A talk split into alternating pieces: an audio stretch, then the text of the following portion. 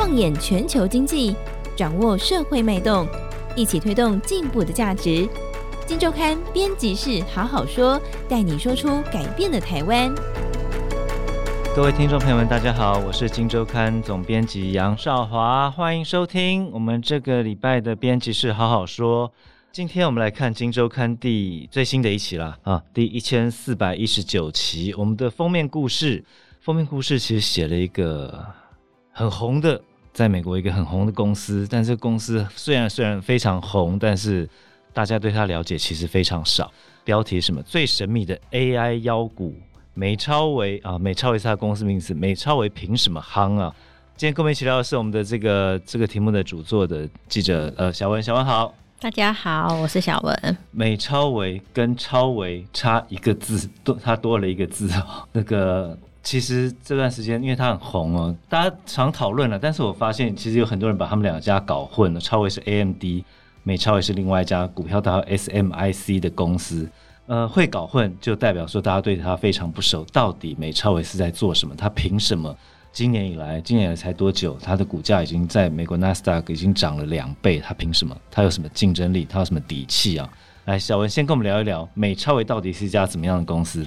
其实它就是一个。伺服器的专业户，这家公司九三年成立以后，嗯、就是都在做伺服器，都在做伺服器吗？嗯，好，大家都在做伺服器嘛，台湾也很多嘛，广达或者说微影、微影这些，它跟他们有特别不一样吗？其实美超微跟你说台湾的什么广大、微影、英业达，嗯，最大的差别就是它是品牌厂，它是品牌厂，对，嗯、但是它虽然是品牌厂，但是大部分的品牌厂是不是都找代工厂？对，它没有。他自己来，他自己做，所以他在我们的那个桃园八德有麻雀虽小，五脏非常全的厂区，他可以从机壳、机柜、嗯、电源供应器全部都自己做，完全不用跟别人买。嗯，我们刚刚提到他在台湾八德有厂，其实如果你还不认识这家公司的话，你可能还不知道他的这个创办人就是一个台湾人嘛，对不对？是啊，对，这个出身嘉义的子弟梁建厚先生，所以说其实很多人在说，为什么 AI 都是这个。华人勋啦，华人 华裔背景嘛，对对对，和台湾的背景啊，其实非常多。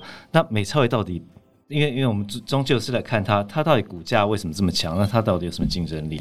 其实我们也好想知道，为什么股价这么强？真的是非常强强的，前非常莫名其妙。对，你不能说莫名其妙，我觉得还蛮莫名其妙的，因为因为它跟辉达最大的不一样是，辉达大家都非常认可，它就是整个 AI 的引擎，AI 的龙头。对。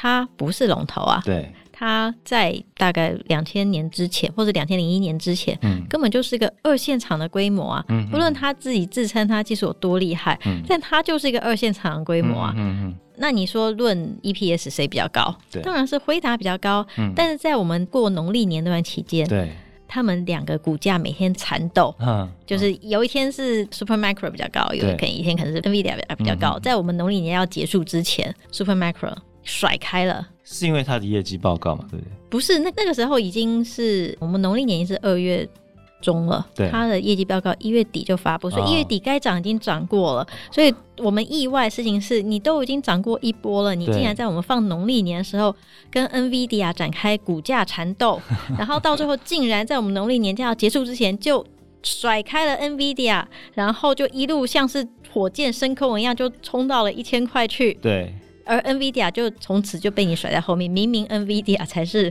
AI 的龙头。其实我觉得啊，我我当然我们看了一下整个过程哦，他好，刚小文说到他月底业绩公布，那我们刚刚讲到他的一个状况，就是他过去其实非常少美国的华尔街投资机构在研究嘛，那他的这个业绩公布之后呢，最近开始忽然多了蛮多家的报告出来了。其实某种程度也助长了它这个，我们说业绩报告发表完之后，过了一段时间，它继续涨这个，因为我看目标价都喊很高嘛，对不对？嗯，好像喊的比别人低就很丢脸一样，都在比谁比较高。对，而且是因为原本之前都没有，那忽然之间多了很多。到底这些外资报告提到的重点是什么？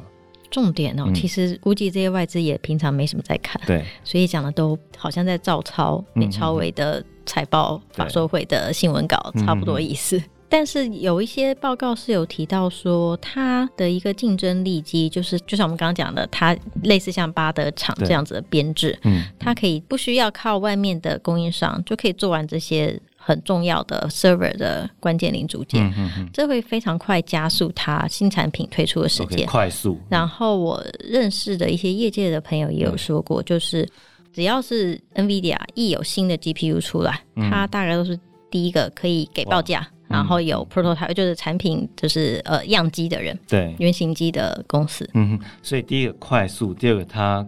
讲白了啦，就跟 NVIDIA 这边关系还不错。我，我有特别问我说，是不是 NVIDIA 先把东西给他看，所以他比较快？对，对方跟我说没有。哦，但是至少他看起来他是跟 NVIDIA 一定有相当程度的一些关联或者一些关系，我可以这样讲吗？大家都有啊，大家都有，他也没有特别。我不确定是因为杨建宏跟黄长兴应该是认识很多年，认识很多年，对。对，这可能是他的一个。特别的关键之一啊，那我们刚刚讲快速，其实这一次我看报道中提到，他为什么可以这么快速的一个重点，或者说我至少是呃我们认为的一个核心的一个竞争力，来自于就像刚刚小文讲，他在一个巴德就有一个麻雀虽小五脏非常非常俱全的一个供应链，那这供应链都是弟弟开的，弟弟开的，我们来讲一下这一段好不好？嗯，因为他们这个梁家蛮有趣的一个家庭，是他们家里很穷，嗯。但是呢，梁建后是家里的长子，他很有长兄如父的威严，所以呢，这个他开了公司之后，弟弟都在台湾，他在美国。那台湾什么最厉害？就是零件、零组件最厉害。对，那他就是透过了弟弟对外台湾的关系，弟弟就为哥哥尽心尽力的采购。嗯，嗯，然后但是问题是，哥哥要的东西规格实在很高啊。交期实在很短啊，对，价钱又不太很好，嗯，所以没有人要做，嗯，所以弟弟就只好自己想办法，用他以前在学校念的基础做了一个机壳给哥哥，嗯嗯，然后我记得那时候他的大弟弟这梁建发就跟我们说，他说他这个数字他一辈子都会记得。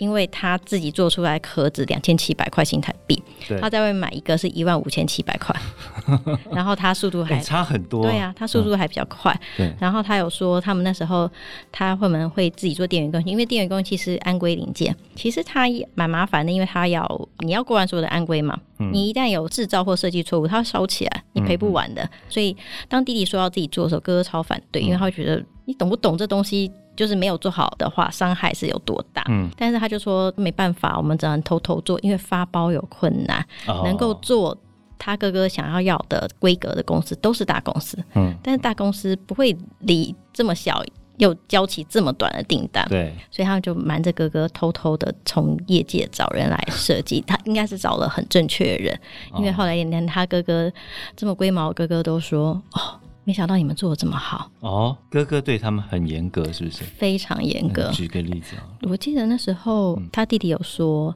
他有次去美国出差，对，然后哥哥跟他约了要开会，然后他比较早到一点点会议室，发觉哎，大家都还没人啊，那我去外面倒杯咖啡好了。你你想嘛，这很正常，人之常情。你注意倒个咖啡可能一分钟而已，然后他倒完咖啡转身一回来，发觉里面已经全部都是人了，他哥直接骂他。嗯，说当众骂，大家众骂，骂他说全部人都等你一个，嗯嗯，嗯你没资格来跟我开会，去罚站。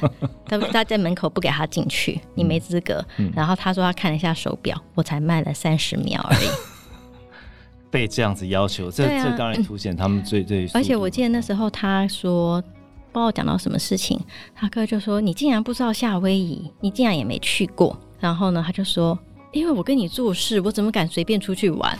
因为你没事就会打电话，忽然抠过来。对，他那时候有一次，他太太跟他小孩要去纽约，弟弟的太太跟小孩，对，就是梁建发跟太太还有小孩要去纽约。他们本来是没有要去，他不敢去，对，他怕哥哥临时要找他。对，但是呢，他。老婆跟小孩就说来啦来啦，他就偷偷的跟去了。然后呢，他说才好像才没有玩个一两天，果然就接到哥哥的电话，然后就支支吾吾讲了一下话，然后他才只好跟哥哥坦诚说，其实我现在人在纽约。哥哥就说啊，太好了，那你明天一大早就给我来公司开会。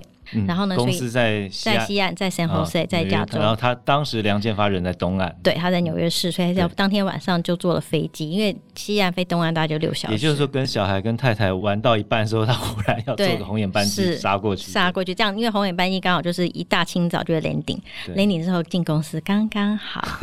对，所以要求非常严格。可是我们刚讲到他非常贫穷出身嘛。嗯，他们家是不是真的也只有大哥念到比较高的学？因为大哥功课最好，可以念公立学校，家学费是家里不需要担心的。哦、梁建发就说，他们其他其实兄弟姐妹手足都有一些想要再升学的意愿，但是无奈于成绩实在不够好，考不上公立学校。你考上私立的，大哥就跟你说，你不要念啦，这家里付不起你的私立学校的学费。是、哦，你如果你考到公立，你就去；但你没考到公立，就不要念了。嗯、所以他们都是什么高商、高工。对高职之类毕业，出去做事。男生的话就当兵就做事。像他就有说，他二姐当时是帮家里最多的，啊、因为他二姐毕业以后就去什么南亚塑胶上班，赚的钱都寄家寄回家里贴补家用，哦、不然家里很难撑过去。所以当时真的，一开始的出生真的是，真的是可以用贫穷两个字来形容，超穷，绝对不会。应该不是贫穷啊，应该是超穷。超穷，但如今现在看起来，他公司市值。看算，我们概算了一下，一点五兆台币左右。其实，在整个台股市场，如果这个市值的话，是可以排到第三、第四名左右嘛，对不对？嗯，那仅次于台积电、那个联发科这样子。对，啊、嗯，算是一个终于熬出头。不过，我们回到美超微这一次爆红的这个，我们细看它的财报，其实也发现。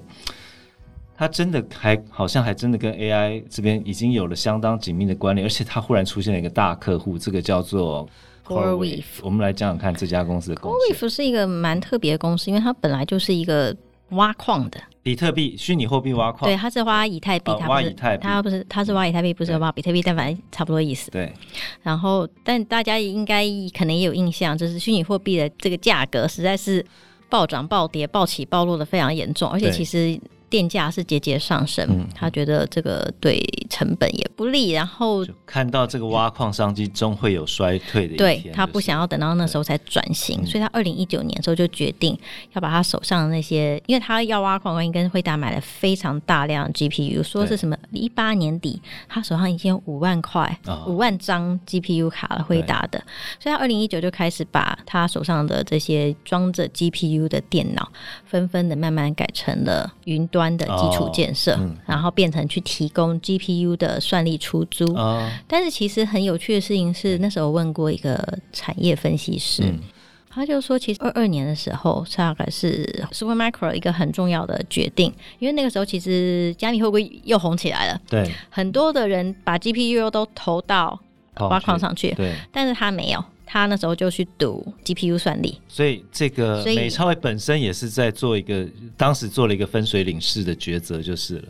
嗯、可以这样讲。他就是赌对边、嗯。OK OK、嗯。然后，所以其实我们是没有特别写到，但其实 CoreWeave 的第一单，嗯，大单丢出来的时候，根本也不是给他啊，是。但他后来就变成是蛮重要的一个供应商。嗯嗯嗯。这家 CoreWeave、哦、据我们的了解啦，在这个美超伟公布的财报里面，在在第四季的时候。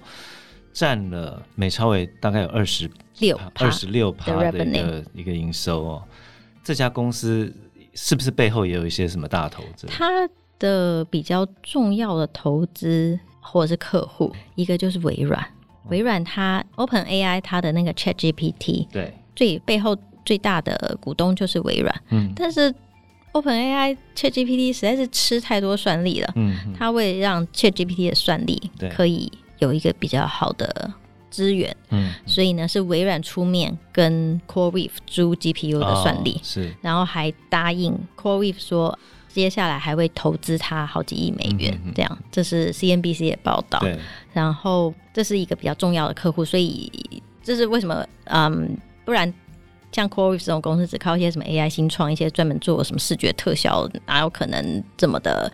资料中心一个一个改，然后他另外一个非常重要的投资者其实就是辉达本人啊、哦，因为他不离不弃，在过去在做挖矿的时候对，对，就是用了那么多辉达的 GPU，现在改做这个云端基础设施出租 GPU 算力，还是继续买了一大堆辉达的 GPU，对，所以 GPU 所以可能是也是辉达想要表达感谢吧，嗯、所以就投资他。